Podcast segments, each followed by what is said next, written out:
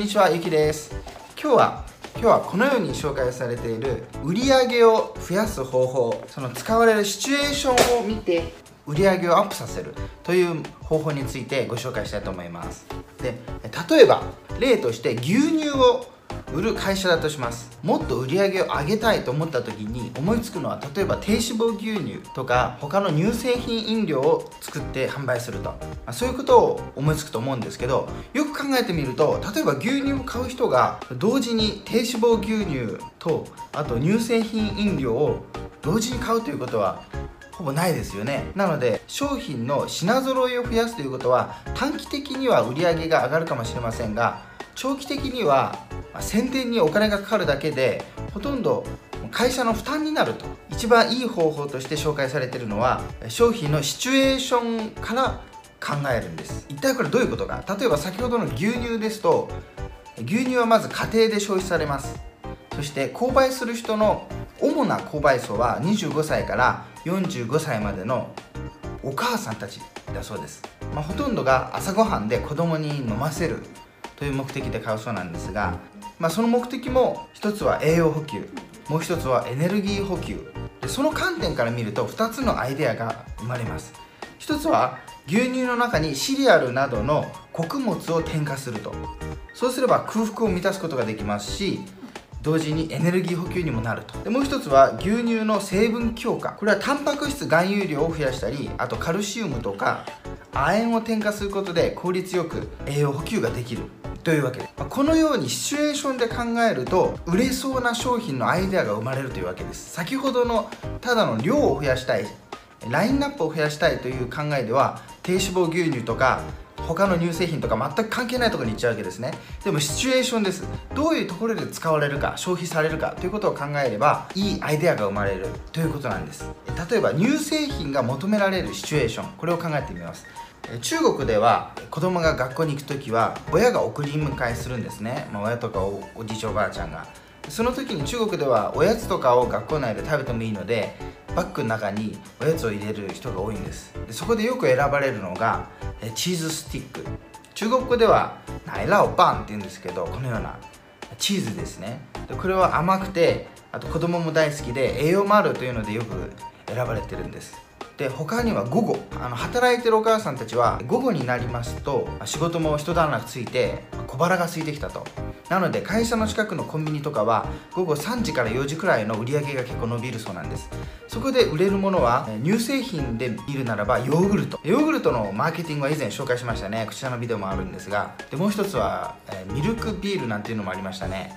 これはあの新疆ウイグル自治区の飲み物でアルコールもないビールでもないでもビールの味がするという乳製品でしたね。こちらはあの動画の中で試飲もしていますのでぜひチェックしてみてください。概要欄にリンクあります。他には1日の終わりに、えー、寝る前ですね。ホットミルクを飲む人も多いです。こう考えると朝の牛乳チーズスティックヨーグルト寝る前のホットミルク4種類あるように見えますね。しかしターゲットが同じなんです。これではお母さんですね。でこの違いは品揃えの拡張とシチュエーションの拡張だと筆者は言っています。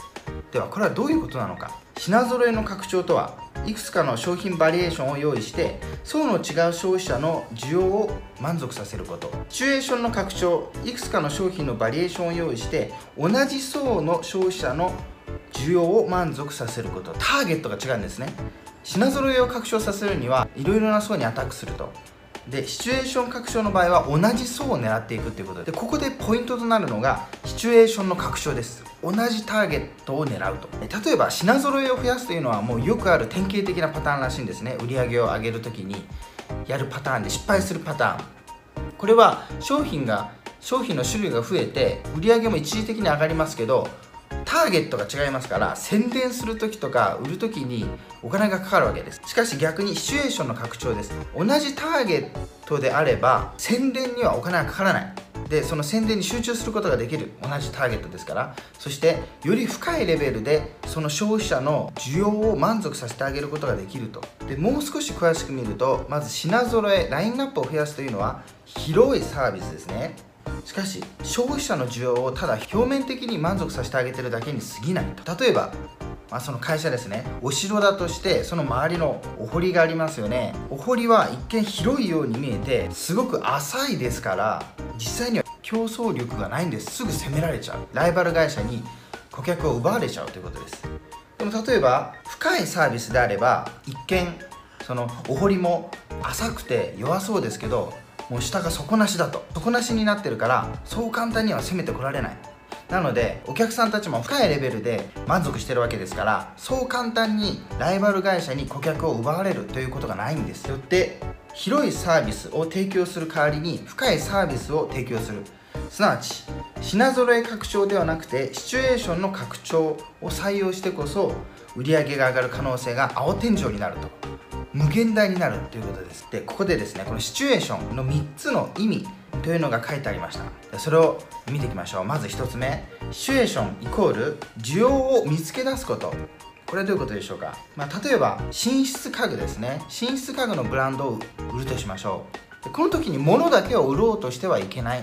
と筆者は言ってます。寝室では何をするか。まず寝ることですね。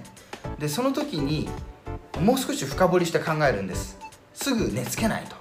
だから本を読んだりベッドでスマホをいじったりする。その時に枕を背中に置いて、まあ、座るんですね。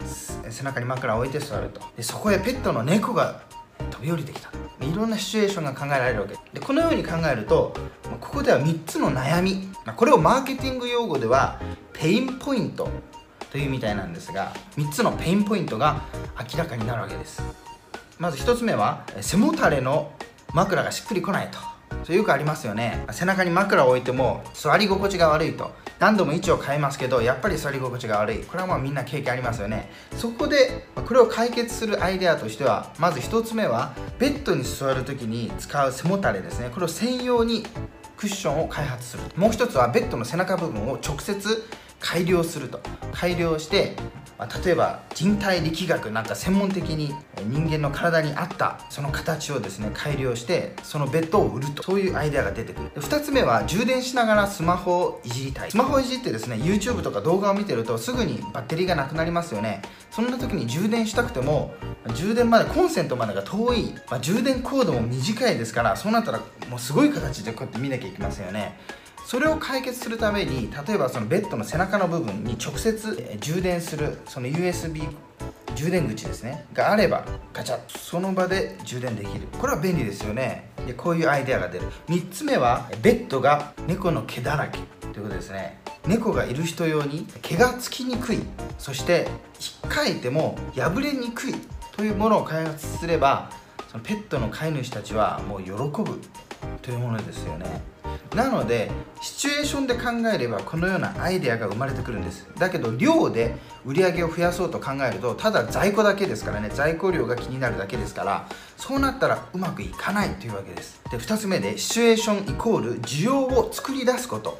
ある時じゃ例えば朝ごはんを食べないで会社に来ましたと。会議が午前中2つあって気が付いたらもうお昼時だ。何を食べようかと、まあ、スマホで見るわけですね。ウーバーイーツでも何でもいいですけどそこで選んだのはマクドナルド。この筆者ですね。マクドナルド。というのもお昼時でまず配達に時間がかかると一般的なお店は。でもマクドナルドは30分以内に配達しますというルールを自分で作ってると。時間的な安心感がある。ということですよね。である時にこの筆者はチームですね。十数人のチームの食事を注文しなきゃいけなくなったと。出前で。でその時に選んだのはマクドナルド。というのも十数人いてその一人一人何食べたいか聞いてきたらもうてたら時間がない。でもマクドナルドなら、まあ、嫌いな人は少ないだろうとほとんどの人が食べる。